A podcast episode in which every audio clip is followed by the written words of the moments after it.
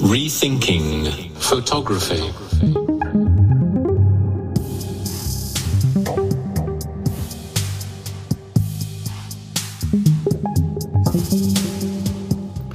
Ja, ganz herzlich willkommen zu meinem Sonderpodcast Düsseldorf Fotoplus meets Fotografie neu denken.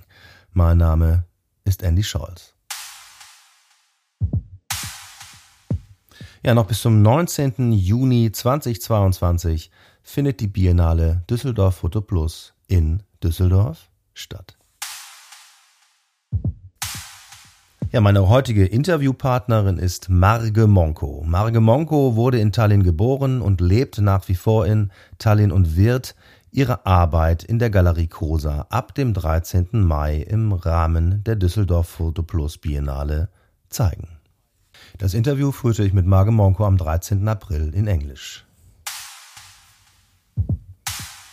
Hello, Marge. You are in Tallinn right now. Yes, I'm in Tallinn right now. My first question, Marge, what do you have to do with photography? Yeah, I'm an artist uh, uh, and my background is in photography.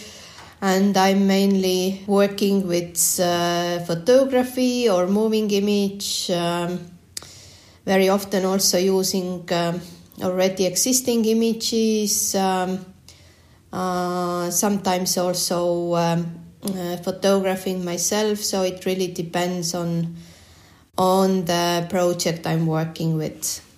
I I I've been working with uh, archive images, but uh, but also like find found images and. Uh, uh and also advertising quite a lot. like I, I've been appropriating it in my work, um, the advertising photography.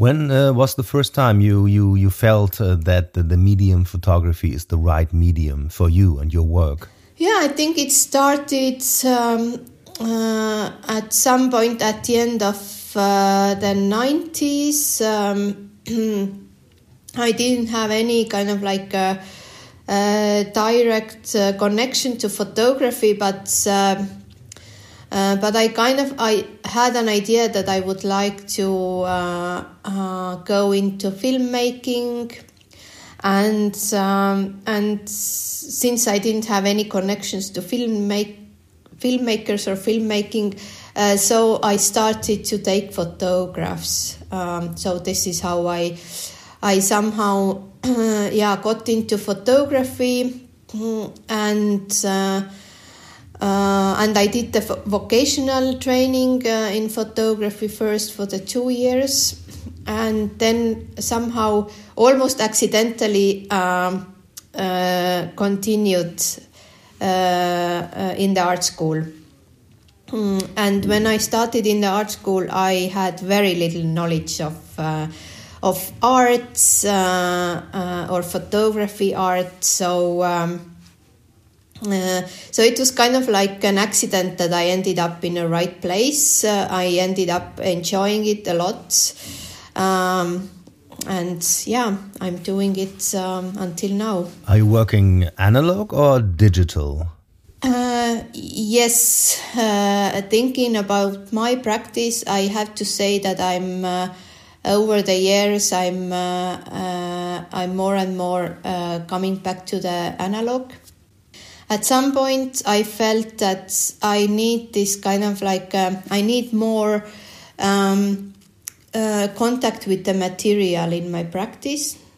And so I started to work more with analog uh, mm, prints, for instance. Um, although I'm kind of like using a lot of like already existing images, uh, I still find a way in order to um, to do the printing myself yeah when i did the very first project that i kind of like uh, i exhibited and um, uh, and had my uh, my first solo uh, show. So this the whole series was printed in um, uh, in analog uh, print. It was like color printing that i did. Um, and it was a lot of work. And it was also yeah we had the machine in the academy that didn't work so well so it had had to be repaired every now and then. So um, after doing this series, uh, I was a bit like exhausted, and uh, and I was certain that I'm not coming back to the analog anymore.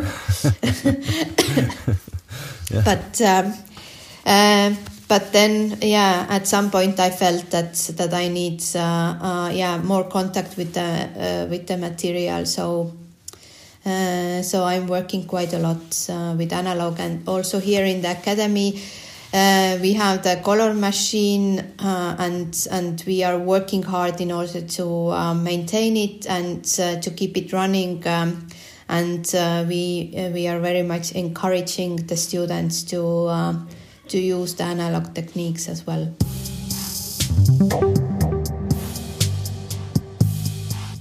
I think it's important to show the students the analog and the digital way of photography.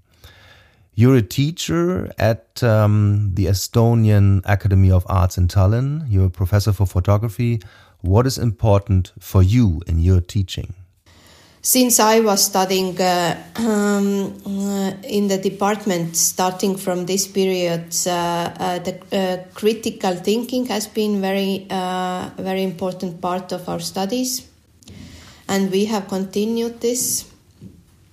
And I think this, I mean, this is something that is very necessary when when studying photography, when working with photography, um, uh, because I mean, photography is something that has been employed in very different fields of life, very, by very different disciplines and I think photography historically has been also the tool that has been contributing in order to create some certain stereotypes um, or has been even used as a tool, um, tool for oppression.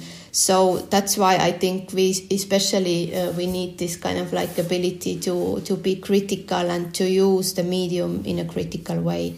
Absolutely, absolutely. Um, let's talk about again about your work. What are you showing at the Cosar Gallery in Düsseldorf uh, during the Düsseldorf Photo Plus Festival?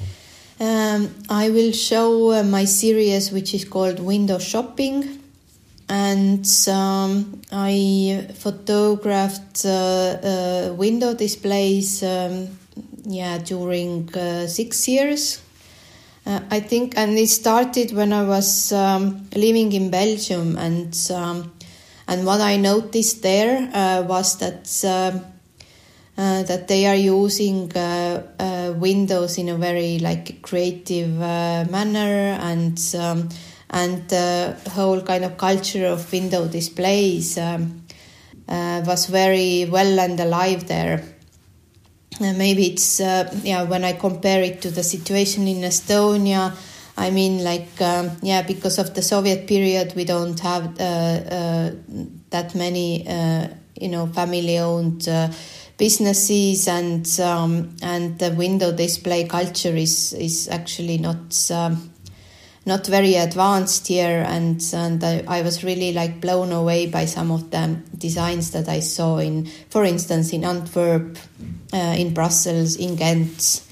And I was also like uh, because of doing those images I, I also got really into into the history and um, uh, of, of, the window display. So it's uh, it's also something very uh, exciting um, uh, to explore and since I was I, I was working these uh, with these like images and trying to kind of like group them and and trying to make sense of the whole um, uh, whole topic, uh, I also decided to include. Um, uh, some of the found and archive images that are depicting um, uh, broken windows because this is something that was i think like very much connected um, to this idea um, uh, because on my images you see like uh, yeah like it's very carefully um, uh, designed windows uh, uh, but then like we all know that that when there are like some demonstrations some unrests in the society um, the window displays are the first things that are going to be damaged and the Cosar Gallery has a new space uh, with a big window places with big windows. Do you work with the windows at the Cosar place?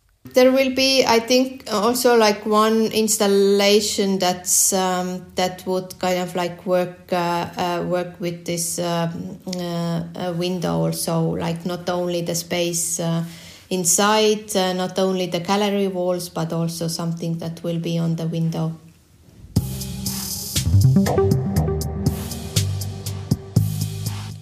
How long is the range of years between the pictures? Yeah, the documentary images um, or the found images, these are actually, I think the first one uh, ones are really from the uh, the first uh, first one or the, the most oldest one is taken 1912 uh, uh, in London, where the suffragettes. Um, um, were damaging uh, the shop windows in order to draw the attention to their cause. Um, and it was uh, it was called Black Friday. For your self-photographed pictures, um, which perspective do you take? Um, do you take the pictures um, in the morning, in the middle of the day, or in the evening? Yeah, I photograph. Uh, uh yeah, in the evening, uh, uh, quite late when it's dark uh, in order to yeah to have uh, like as little reflection as possible. Um, and um, although like when you are like really closely looking at my images there is a very nice like a second layer. You always find some reflections and um, and and uh, by these reflections you can actually um, assume what kind of shops are opposite um, uh, to the windows that I'm photographing. Um, so it's uh, uh, it's another layer that is that I discovered actually uh, only when I was uh, uh, printing the images. How do you decide what is the right size for your pictures? Yeah, it's a good question. I mean, um, when I decided to print um, do the analog prints then uh, of course like you you are always limited you know like uh, uh, also um, in terms of what kind of like tools uh, you are able to use. And um, yeah i decided to go for uh, 60 by 60 centimeters. Um, yeah this was something that was i think like uh, big enough um, they are still, uh, of course, like uh, much smaller than the actual size of the windows, uh, but um, but it was something that I could uh, manage in the dark room and also like something that can fit into the machine that we have, the color processor. Um, so it was decided based on that, and uh, since I'm uh, photographing with Hasselblad six by six, so um, so my images are, are, are square format as well. And the black and white images, uh, they are uh, actually printed um, since they are like from so many different sources. I also needed something that's uh, some sort of like um, mm, printing technique uh, that would kind of like uh, equalize like them, uh, like give them some sort of like um, aesthetic consistency, and uh, and these are uh, uh, photolithographs. So they are printed um, printed in a graphic workshop. So the window advertising starts uh, around a hundred years ago, right? Yeah, it approximately starts yes at uh, at uh, at the turn of the century, um, and it's very much. Uh, a phenomenon of the 20th century, I would say. Mm, this like window display, um, uh, window decorating uh, culture. And in Germany, I think uh, it's still a profession. Uh, yeah, yeah, yeah. It's uh, it's still a profession. I think maybe in, like um, maybe not in that extent anymore uh, as it was like uh, um, in the middle of the last century, for instance. Um, uh, but I think still like the yeah the large brands and um, um they they are really like um, yeah uh, putting a lot of effort to the to the window displays. Um, mm, but then again, like uh, it's uh, yeah. Uh, if we think about these luxury brands, like uh, we see the same window designs in every city, so it's this kind of like a um, notion that that uh, this globalization has um, has brought uh, uh, with it. Um, uh, I think it was yeah. I think in yeah last century, like in the beginning, and also in the mid mid mid twentieth century, it was uh, it was more diverse, I would say, and and there were also like really famous. Um, uh, designers who who had their own styles and and who were really uh, acknowledged a lot. Um, um, yeah. Uh, if you if you compared uh, with the Soviet time, uh, was there any advertising on the window in the Soviet times? Yeah, there was. Um, when I was uh, yeah researching the kind of the local con context, then um, they had, um, yeah, for instance, decorators working in the uh, department stores, and they even had competitions.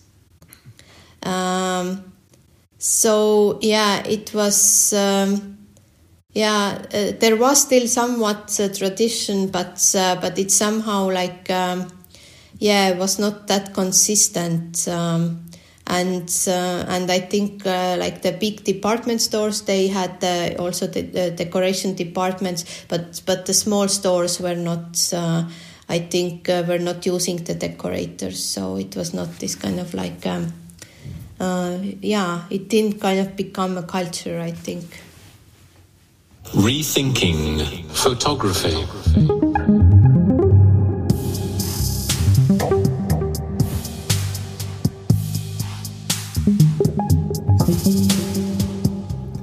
Your country is out of the Soviet Union since 1991. Uh, you can remember the time, right?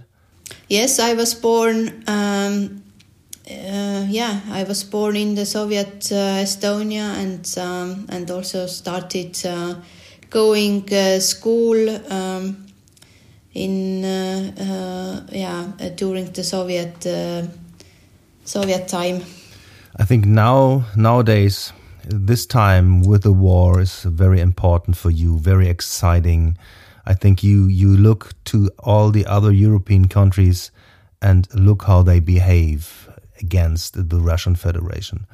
What is the feeling now uh, in in your country, and what do you think?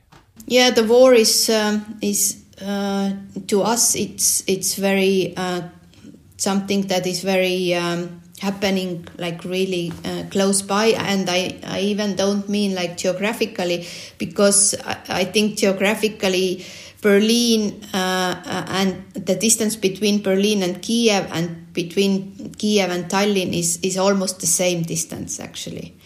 But I think mentally we um, we feel that it's it's very uh, close to us and uh, and of course like uh, also being a former uh, Soviet Union uh, uh, country uh, yeah we have a very like a difficult relationship with with Russia. And um, and I think yeah we as a country and also like the people who are living here we are kind of more maybe familiar with this kind of rhetorics um, uh, that has been used uh, in Russia for uh, for decades now, actually, and which is now finally kind of like having this kind of like uh, uh, terrible consequences. Um, so yes, like we we feel that that we are also in in a kind of like a war right now, and and we are helping as much as we can, and. Um, uh,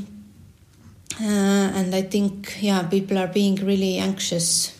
Um, and in terms of uh, of Russian minority, yes, we have quite a big Russian minority here, like approximately one third of the whole population. Um, and uh, and of course, um, I think to to some of those people, uh, the Russian TV uh, and the Russian political propaganda has been also something that has been a very uh, immediate part of their everyday life uh, so far. But now I think the most most channels are are banned. Um, it's a difficult past, and we are still kind of like um, uh, yeah. We need still need to come in terms with this past, like we are dealing it, with it. Like after thirty years, we are still dealing with it. Did you expect it? No, I think yeah until uh, a very uh, last moment, I think, uh, yeah, uh, I think most of the people didn't believe that he's actually, that he will actually take this step. Uh, and and as much as I've talked to the people um, in Ukraine that I know, like they, it was, they also thought that it's that he's not going to take this step, but. Um, um, yeah, so now we know that uh, yeah he's capable of anything basically.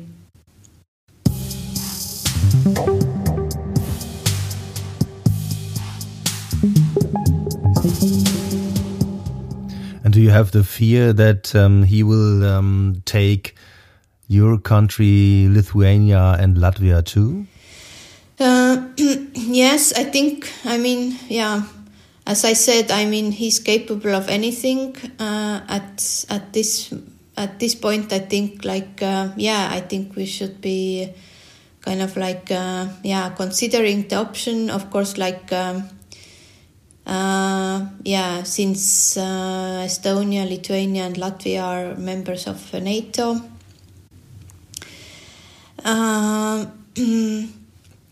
Yeah, I mean the rational thinking would be that uh, that uh, uh, uh it's not smart enough for the for Russia at, uh, at, at this point to, to, attack a NATO country, but yeah, you never know.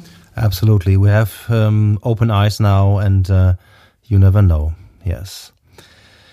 Um, let me ask the question: um, Do you want to do as an artist work? About the situation now? Because as an artist, I have the feeling to do something.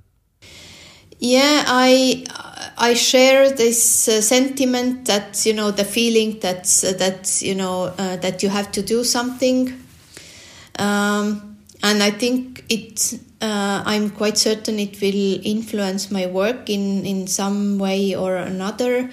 Um, uh, but uh, I think at this point I'm kind of uh, acting out as a citizen. Um, uh, and and kind of like channeling my my activism uh, into yeah help, helping refugees um, mm, and uh, yeah and trying to do yeah something about it in yeah in the real life and then then yeah uh, yeah i will give it some time so i don't have any like a certain plans how how to how to continue with my practice but but i think it will be influenced uh, by it in some way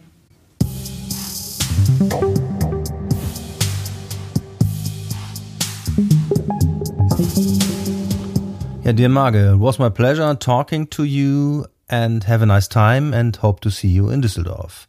Thank you. Thank you.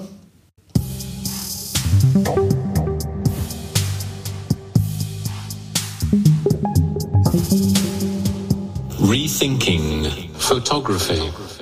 Ja, wer mehr wissen will über die Arbeit von Marge Monko, der kann sich informieren unter www.margemonko.com und selbstverständlich auch unter www.düsseldorffotoplus.de. All diese Informationen sind selbstverständlich wie gewohnt in den sogenannten Shownotes zum Anklicken für euch und für Sie aufbereitet. Ja, da bleibt mir noch zu sagen, herzlichen Dank fürs Zuhören und bis zum nächsten Mal. Ciao, ciao. Rethinking Photography.